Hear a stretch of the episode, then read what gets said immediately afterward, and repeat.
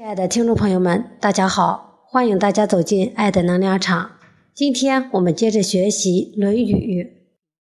子罕第九，子在川上，曰：“逝者如斯夫，不舍昼夜。”孔子在河边说：“消逝的时光都如同这河水一般。”日日夜夜不停流逝啊！下面给大家读一篇故事：勤学习时。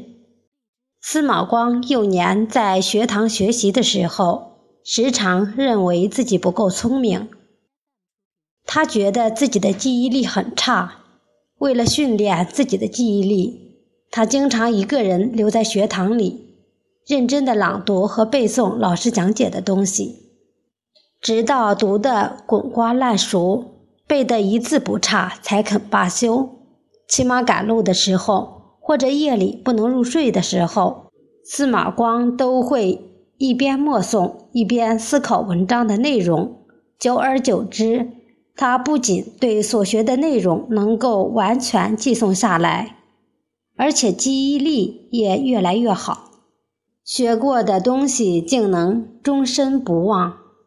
司马光住的地方，除了书本，只有一些非常简单的生活用品：一张木板床，一条粗布被子，一个原木做的枕头。为什么司马光要木匠为他做一个原木枕头呢？原来司马光常常读书到很晚，读累了就会睡一会儿。人睡觉的时候是要翻身的。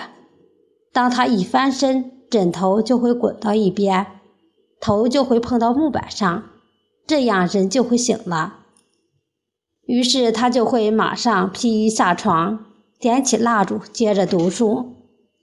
由于他学习时一丝不苟，勤奋用功，后来终于成为一名大学问家，并主持编写了流传千古的《资治通鉴》。